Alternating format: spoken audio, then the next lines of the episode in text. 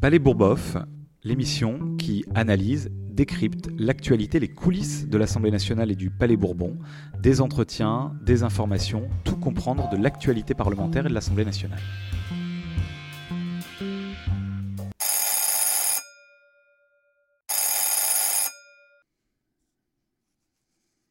Bonjour à toutes, bonjour à tous, très heureux de vous retrouver pour ce nouvel épisode de Palais Bourboff. Euh, cette semaine, je vous propose qu'on décrypte ce qui s'est passé ces, derniers mois euh, sur la réforme des retraites, puisque nous sommes à la veille euh, du retour à l'Assemblée nationale de ce texte, puisque au moment où on se parle, la commission mixte paritaire entre sénateurs et députés va se réunir, et que donc il convient d'envisager maintenant les différentes options et la suite hein, de, ces mobilisations.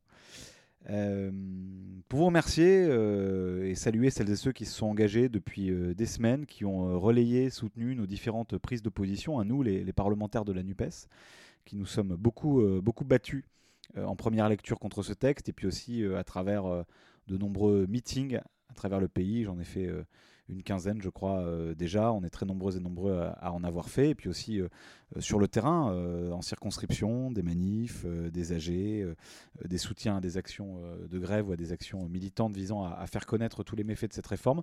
On a vu là, depuis des semaines, le meilleur de la mobilisation citoyenne, une mobilisation pacifique, déterminée, sereine, unie. qui, je crois, redonne de la vitalité à la démocratie, mais on va, on va y revenir. Moi, ce que j'avais envie de, vous dire au moment où nous sommes, c'est que le combat que nous menons, il est un combat euh, social, démocratique, moral et, historique. je vais essayer de décliner ça euh, rapidement. Social d'abord, j'allais dire pas besoin de, convaincre celles et ceux qui nous écoutent, puisque plus de 7 Français sur 10 euh, considèrent cette réforme comme injuste et brutale, puisque plus de 9 actifs sur 10, c'est-à-dire celles et ceux qui vont subir dans leur chair cette réforme, la rejettent, mais il est évident que c'est une réforme d'une incroyable brutalité. D'abord, c'est la première fois qu'une réforme des retraites va s'appliquer tout de suite. Jusque-là, quand il y avait des, régressions en matière de retraite, euh, elles étaient euh, un peu diluées dans le temps. En tout cas, on laissait à la société, aux gens, le temps de, se préparer, de s'adapter. Là, vous avez, on en rencontre tous les jours, des gens qui avaient programmé leur pot de départ en retraite et qui vont devoir le décaler de plusieurs mois, d'un an ou deux ans. Euh, c'est incroyablement brutal et, et Olivier Dussopt l'a rappelé il y a quelques jours il souhaite qu'elle s'applique dès la fin de 2023. Cette réforme, là aussi, c'est d'une violence euh, et d'une rapide brutalité euh, euh, sans précédent. Elle repose, cette réforme des retraites, d'abord sur un mensonge. Le premier mensonge, c'est de nous dire qu'il y aurait un déficit de nature à, fracasser le système qui nous obligerait là maintenant tout de suite à faire travailler les Français deux années, deux années de plus. Alors il faut savoir de quoi on parle on parle d'un hypothétique et lilliputien déficit euh, dans euh, le Conseil d'orientation des retraites, dans ses différents scénarios. Dans le pire scénario, il estime qu'on aurait conjoncturellement euh, un déficit de 13 milliards d'euros. Euh, attention, il faut prendre avec précaution ce que, dit, euh, ce que sont ces prévisions, parce qu'on ne peut pas tout prévoir. Et par exemple, le corps, il avait prévu euh, qu'on serait en déficit de 20 milliards cette année. Il y a quelques années, il avait prévu que pour cette année 2023, on serait en déficit de 20 milliards. Or, on est en excédent de 3 milliards. Donc vous voyez bien les, écarts dans lesquels on est. Là, on nous dit potentiellement un déficit qui pourrait s'établir à, 13 milliards d'euros. Alors ça paraît énorme hein, quand on entend 13 milliards d'euros. Pour vous comme pour moi, personne ne les a dans la poche. En tout cas, je suppose, s'il y a des multimilliardaires qui nous écoutent, peut-être qu'ils peuvent un peu contribuer et comme ça, on, réglera bien des problèmes. Mais m'étonnerait qu'ils écoutent ce podcast. 13 milliards d'euros, ça paraît énorme, mais en réalité, c'est moins de 4% du budget total des retraites qui est de 330 milliards d'euros chaque année. Euh, donc on voit bien que c'est une goutte d'eau finalement dans l'océan euh, des, dépenses euh, de retraite. Et si on veut le comparer à, quelque chose en termes d'engagement financier, on va le comparer à ce qu'est le plus gros poste de dépenses de l'État. Non, non, c'est pas l'éducation nationale, c'est pas les solidarités, c'est les offrandes fiscales, les cadeaux fiscaux faits aux grandes entreprises dans notre pays sans contrepartie, c'est 160 milliards par an. Donc on voit bien que ces 13 petits milliards, hypothétiques encore une fois, ils ne sont pas grand-chose. Donc on voit bien la, volonté idéologique, et il y a un argument idéologique qui a avancé, et là, on voit la, bataille sociale et philosophique à laquelle on est confronté, qui est de dire, bah, attendez, la question n'est pas que comptable, c'est puisqu'on vit plus longtemps, on doit travailler plus longtemps, comme si c'était une, une évidence. Moi, j'ai deux éléments de, réflexion là-dessus. Le premier, d'abord, c'est pas vrai qu'on vit tous plus longtemps. Euh, parce qu'en réalité, il y a encore une inégalité entre les plus riches et les plus pauvres de 13 années d'espérance de vie. C'est énorme, hein. plus d'une décennie de différentiel d'espérance de vie entre les plus riches et les plus pauvres euh, de notre société. Et toutes les études, euh, toutes les réalités statistiques, sanitaires démontrent que ben, plus on a un métier pénible, euh, plus on meurt tôt. Euh, et qu'en réalité, déplacer l'âge de la retraite deux ans plus tard, c'est juste faire que des gens vont mourir au travail, là où jusque-là, ils pouvaient profiter de la retraite, on est plus facilement malade. Et puis il y a la question de l'espérance de vie en bonne santé. là aussi, on voit que les années dont on profite le plus sont les premières années de la retraite. D'ailleurs, c'est pas pour rien que toutes nos associations, quasiment toutes nos associations, elles vivent grâce à des néo-retraités, c'est-à-dire à des gens qui, à l'âge de la retraite, parce qu'ils s'en sentent la forme, l'énergie, s'engagent au service des autres. Euh, c'est le cas d'associations caritatives notamment. On peut parler des Restos du Cœur. Regardez euh, qui sont celles et ceux qui euh, s'engagent bénévolement dans les Restos du Cœur. Mais je pourrais aussi parler des clubs sportifs, le club de foot du village. je pourrais aussi parler des conseils municipaux. Il n'y a pas un conseil municipal aujourd'hui qui ne vit pas grâce à des néo-retraités, parce qu'on voit bien que les années dont on profite le plus à la retraite sont les premières. Donc là aussi, cette mesure-là, elle aura un impact social sur la vie de la société qui sera euh, extrêmement dramatique et extrêmement grave. Et je vais vous dire, quand bien même on vivrait euh, euh, plus longtemps, tout le temps, bah peut-être qu'on peut se dire que le sens du progrès, c'est de partager ce gain. Parce que si on vit plus longtemps, c'est parce que la médecine a fait des progrès, parce que la science, parce que la technique, parce que le génie humain, si je puis dire, nous a permis de vivre plus longtemps et de progresser sur un certain nombre de, de, pathologies, de maladies, sur le cadre de vie, sur la pollution, sur l'environnement, etc. Pourquoi vouloir les reprendre? Pourquoi vouloir voler aux Français des gains euh, de, santé publique qui ont été obtenus par euh, l'investissement de toute la société. Là aussi, on voit l'incroyable injustice sociale. Je ne reviens pas sur l'inégalité entre les femmes et les hommes, ça a été euh, largement documenté pendant tout ce débat sur les retraites. Et puis la preuve, c'est qu'il y a un ministre dont on a découvert qu'il existait pour l'occasion, qui est Franck Riester, le ministre des Relations avec le Parlement, qui l'a avoué. Il a dit bah oui, évidemment, ce que nous on disait depuis le départ, cette réforme des retraites, elle va pénaliser les femmes qui ont des carrières hachées, qui ont souvent des carrières incomplètes, et notamment les femmes qui ont commencé à travailler euh, à travailler tôt, qui ont eu des enfants, etc. etc. Donc euh, de ce point de vue-là, on voit aussi toute l'injustice euh, de cette réforme. Donc premier élément, bataille sociale importante, j'ai pas besoin d'y revenir trop longuement. Deuxième élément, je crois qu'on mène aussi une bataille pour la, pour la démocratie. Parce que là aussi, vous l'avez entendu, il y a un argument de, utilisé par les macronistes depuis le, début de ce débat, c'est, bah, en fait, vous avez élu Macron, et comme Macron a été élu, bah, dans son programme, il y avait marqué réforme des retraites à 65 ans. On fait 64 ans, mais c'est pareil. Euh, donc il faut qu'il puisse appliquer son programme. C'est vrai qu'Emmanuel Macron a été élu, mais enfin il faut se souvenir pourquoi il a été élu et dans quelles circonstances il a été élu. Emmanuel Macron a été réélu le 24 avril dernier dans les mêmes conditions que celles dans lesquelles il avait été élu en 2017, c'est-à-dire non pas pour son programme, mais parce que des millions de gens comme moi, et comme beaucoup d'entre vous, j'en suis sûr, ont pris le bulletin de vote Macron au deuxième tour de la présidentielle uniquement pour faire barrage à Le Pen uniquement pour éviter que le pays passe sous la coupe de l'extrême droite raciste et autoritaire. C'est pour ça qu'il a été élu. Et en plus, il a été dans de mauvaises conditions, puisque regardez, en 20 ans, le barrage euh, à l'extrême droite, euh, à quoi il est passé? Il y a 20 ans, Chirac était élu 82 contre 18 face euh, à Le Pen père. Macron face à Le Pen fille, c'est 58-42. Euh, on voit bien là aussi l'immense, l'immense décalage, l'immense dégringolade du Front républicain. Donc expliquer que les gens qui ont fait barrage ont voté pour lui, c'est en plus prendre le risque d'affaiblir durablement tout barrage républicain face à l'extrême droite. Ça veut dire que si demain l'élection présidentielle avait lieu à nouveau avec Macron face à Le Pen, il y a fort à parier que Le Pen pourrait être élu, ou en tout cas que ce serait du 50-50. Donc on voit bien là aussi l'affaissement démocratique qui est entraîné par cet argument de dire qu'il a mandat pour faire ça. Puis ensuite, il y a eu ce premier élément, le 24 avril. Mais bon, on pourrait se dire, allez, il a été élu. Après, c'est vrai, c'est une question d'interprétation. Euh, mais, même lui, il a reconnu d'ailleurs que c'était pour le barrage. Il l'a dit le soir de sa réélection. Mais ensuite, il y a eu un deuxième rendez-vous électoral qui a été les élections législatives. Et le 19 juin dernier, il s'est passé quelque chose qui fait date dans l'histoire de la Ve République parce que ça n'arrive euh, que très très rarement. C'était pas arrivé depuis plusieurs décennies, depuis au moins 30 ans. Les Françaises et les Français ont refusé à un président nouvellement réélu, tout juste réélu, d'avoir les pleins pouvoirs pour appliquer son programme et notamment cette réforme des retraites. Et, c'est ce qui s'est traduit par le fait qu'il n'y a pas eu de majorité absolue pour les macronistes à l'Assemblée nationale. C'est une première. Hein. Jusque-là, il y avait quelque chose de quasi automatique où quand vous gagnez l'élection présidentielle, vous gagnez les élections législatives avec une bien plus grande marge d'ailleurs qu'avec celle avec laquelle vous avez gagné la présidentielle. Hein. Euh, Sarkozy, Hollande ont des majorités très larges alors qu'ils sont élus. Sarkozy à 53-47, Hollande à 52-48. Et malgré ça, ils ont une, marge bien plus considérable dans les élections législatives euh, euh, qui suivent. Donc là, ben, ça on le sait. Moi, j'en ai été la preuve sur ma circonscription. Hein. Les gens qui ont voté pour moi au deuxième tour, c'était notamment pour éviter d'avoir la retraite à 65 ou à 64 Ça, c'est un message qu'il aurait fallu entendre et que le président doit entendre. Il n'a pas la majorité pour appliquer sa politique. Puis ensuite, depuis qu'il a annoncé sa réforme des retraites, il s'est passé autre chose de démocratique. C'est l'unité syndicale. Euh, qui n'était pas arrivé là aussi depuis des années et des années dans notre pays.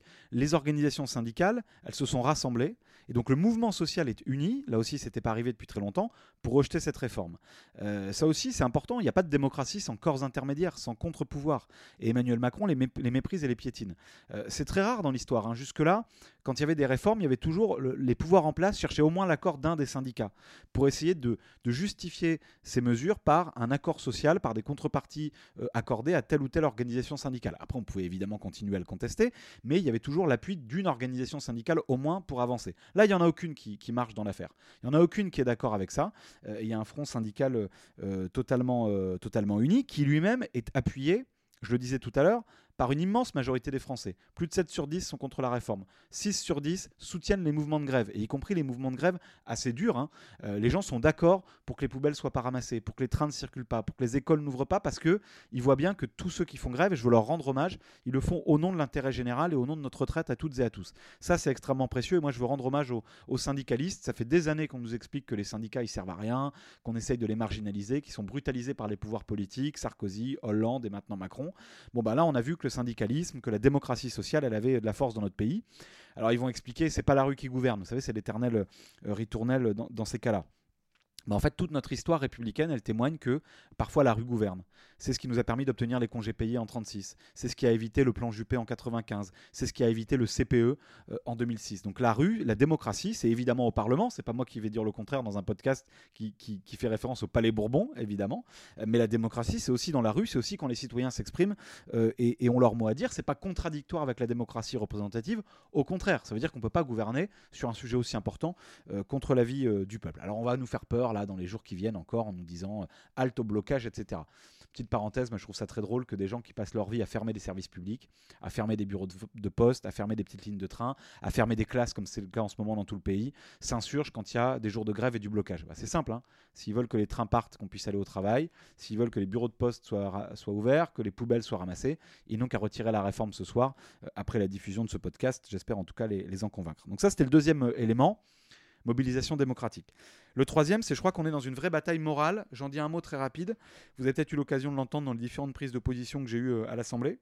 Mais moi, je, considère, avec beaucoup d'entre vous, qu'il est profondément immoral qu'une infime minorité de privilégiés accumule les richesses, s'accapare les ressources. Je rappelle que les ultra-riches dans notre pays, les, milliardaires, se sont plus enrichis en quelques mois de pandémie qu'en 20 ans. Hein. et là, on ne parle pas d'argent gagné grâce au mérite, du travail des gens qui se lèvent tôt. Hein. on parle d'argent euh, que des gens accumulent simplement en dormant, simplement parce qu'ils ont des actions, qui sont actionnaires. Ce sont des rentiers. Pour le coup, eux, ils font valoir leur droit à la paresse. Hein, ils gagnent de l'argent sans rien faire et pas à la sueur de leur fonds. Ils se lèvent pas tous les matins pour aller ramasser nos poubelles, pour aller soigner nos aînés, euh, pour aller éduquer nos enfants. Ils, gagnent de l'argent simplement parce qu'ils en avaient au départ. Euh, voilà. Et dans le même temps, on va demander aux gens de sacrifier deux ans de leur vie et on va demander aux gens en fait de, se crever à la tâche. ça, je crois que c'est totalement immoral avec un argumentaire complètement fallacieux. Euh, qui me parle, moi qui suis gourmand. Vous savez, il y a des gens qui disent, euh, avant de partager la richesse, il faut d'abord la produire, de même qu'avant de manger le gâteau et de couper le gâteau en parts égales, il faut d'abord l'avoir cuisiné. Bon bah là, regardez un peu ce qu'est la devanture de la pâtisserie, les super profits, les super dividendes, l'accumulation de richesses par des milliardaires et les millionnaires dans notre pays, et on voit que la pâtisserie, elle dégorge de crème et qu'en réalité, il y a largement de quoi, euh, de quoi partager le, gâteau aujourd'hui, et que c'est vraiment une question de, de partage de la richesse euh, et, finalement d'aspiration euh, à l'égalité, à la justice sociale, euh, à la dignité. Et là aussi, nous, on a fait des propositions avec les collègues parlementaires hein, pour aller financer autrement l'hypothétique et l'illiputien déficit des retraites, en taxant les super profits, en augmentant un certain nombre de, cotisations patronales. D'ailleurs, les Français sont même prêts à ce que leurs propres cotisations, elles augmentent un tout petit peu pour pas travailler deux ans de plus. on pourrait aussi mettre fin à un certain nombre d'exonérations de cotisations pour des grandes entreprises qui se goinfrent d'argent public sans aucune espèce de contrepartie partie sociale ou environnementale, ça aussi, ce serait euh, un choix moral. Moi, j'ai proposé, par exemple, de taxer les robots. Vous savez, les... et, je suis rejoint par Michel-Édouard Leclerc et Bill Gates, qui sont pas, à ma connaissance, des adhérents de la France Insoumise ou, de Génération. Euh, en fait, l'idée, c'est quoi? C'est de se dire que là où des machines, par exemple les caisses automatiques dans les supermarchés, remplacent du travail humain, du travail salarié, on les fait cotiser à même hauteur. Il hein. ne faut pas non plus que ce soit dissuasif, parce qu'il y a des, fois où la robotisation, elle peut avoir du bon. Il y a des fois où elle est dangereuse, il faut, y regarder de près. En tout cas, on adapte notre modèle de financement social aux réalités aujourd'hui des mutations de notre économie. Et là où une machine remplace un être humain, il bah, ne faut pas que le patron euh, il, y gagne sur les cotisations. Il faut que ça puisse continuer à faire contribuer pour euh, financer, financer nos retraites notamment. Et là, ça permettrait de dégager assez d'argent pour épargner ces deux ans de vie volés aux uns aux autres. Donc on voit bien là la question morale dans laquelle on est. Et enfin, je termine par ça. Euh, je crois qu'on est dans une vraie bataille historique et, sur le sens qu'on veut donner à, l'histoire de notre construction républicaine et de la République sociale. Euh, j'ai pris plusieurs fois dans des meetings euh, l'exemple de mes grands-parents. Euh, et je pense que ça parlera à beaucoup d'entre vous. Euh, moi, j'ai la chance d'avoir encore mes grands-parents et quand on, discute et qu'ils me racontent un peu ce qu'a été le, parcours de leur vie et leur regard sur la vie politique, hein. euh, c'est pas des militants, mais c'est des, citoyens éclairés, actifs, engagés, qui ont toujours, toujours voté aux élections. Bah, en fait, ils sont nés dans les années 30, ils ont vu, ils ont bénéficié très jeunes, mais ils étaient quand même assez conscients pour s'en souvenir des premiers congés payés grâce au Front Populaire. Donc là, on a, on a donné beaucoup. Hein. Les, les, les, parents de, de ma grand-mère, ils étaient euh, éleveurs, paysans. Euh, voilà, ils ont vu les, congés payés, ils ont pu découvrir euh, la plage, qui était pourtant à quelques kilomètres de chez eux dans la Somme, mais qu'ils n'avaient jamais eu l'occasion de voir. Donc, bon, la, la, conquête des congés payés, une première étape de réduction du temps de travail. À la libération, il y a eu la sécurité sociale.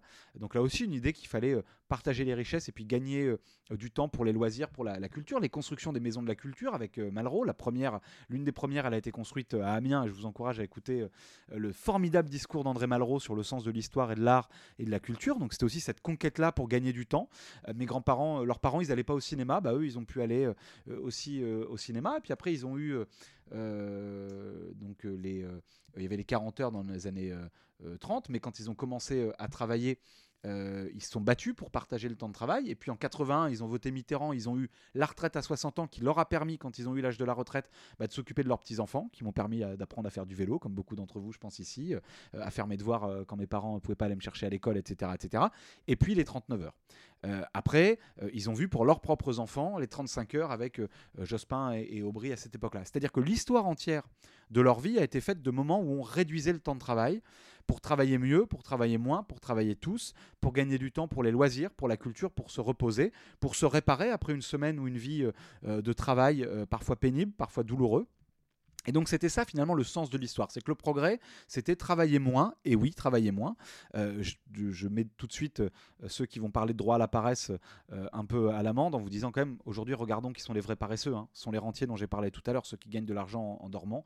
Moi, je crois beaucoup au droit au repos, au droit au loisir, et c'est ça qui fait vivre aussi notre société. Hein. Vous avez des gens qui, parce qu'ils ont du temps, grâce à la réduction du temps de travail, s'engagent dans le bénévolat, s'engagent aussi pour leur famille, pour leurs proches, sont aidants de, de, personnes en situation de handicap ou d'aînés en perte d'autonomie. Ça, c'est aussi extrêmement précieux hein, pour que la société elle tienne debout. C'est pour ça, par exemple, que moi je me bats avec Génération pour le revenu universel d'existence, qui est une grande conquête sociale et démocratique pour le temps qui vient. Bref, c'était ça l'histoire de leur vie. Et l'histoire de la nôtre, c'est quoi? Ça va être de faire le chemin à l'envers. Euh, si on laisse faire sur cette réforme des retraites, l'idée c'est que bah oui, maintenant va falloir refaire le chemin inverse. Euh, avant 81, c'était la retraite à 65 ans. Là, on veut faire une première étape à 64, mais du coup, ça ouvrira la voie à 65, à 66, à 67, à 70. Et finalement, l'idée, euh, Emmanuel Macron l'a dit hein, au salon de l'agriculture il y a quelques, quelques jours, il a dit le modèle, c'est les agriculteurs qui euh, travaillent, qui prennent pas de congés, qui n'ont pas de week-end, etc. Euh, il a oublié de dire quand même que euh, c'est l'une des professions dans lesquelles il y a le plus de suicides, dans lesquelles il y a le plus de dépression, de souffrance et de pauvreté aujourd'hui que nos éleveurs. C'est pas le modèle qu'on veut. Nous, on veut que, aligner aujourd'hui justement les conditions de vie et de travail de, celles et ceux qui ont des, situations pénibles comme les éleveurs sur du mieux disant social et pas aligner tout le monde sur ceux qui vivent le moins bien et qui souffrent le plus. Voilà, donc on se bat aussi pour ça, pour la société du temps libéré, pour gagner du temps pour, pour les loisirs, pour le repos, pour le bonheur tout simplement. Et j'aurai l'occasion de vous en reparler, puisque dans quelques semaines, j'organiserai un, colloque euh, dont on essaiera de diffuser des extraits sur ce podcast, sur euh, la question du, temps libéré et des nouvelles conquêtes que la gauche peut obtenir. Voilà ce que je voulais vous dire, en vous disant simplement, là, on va se battre dans les jours qui viennent, euh, on va, tout va y passer. S'il y a 49.3, il y aura motion de censure, et puis on va tout faire pour empêcher cette, cette réforme. Il y a le mouvement social, il est précieux, il faut y contribuer. Puis après, une fois qu'on aura gagné cette bataille, on essaiera d'ouvrir avec la NUPES ensemble un nouveau temps des conquêtes pour la, pour la société du temps libéré. Mais on en reparlera euh, très très vite dans ce podcast. J'espère que j'ai été clair, j'espère qu'on partage un certain nombre d'arguments et je vous dis à très bientôt pour de prochaines batailles.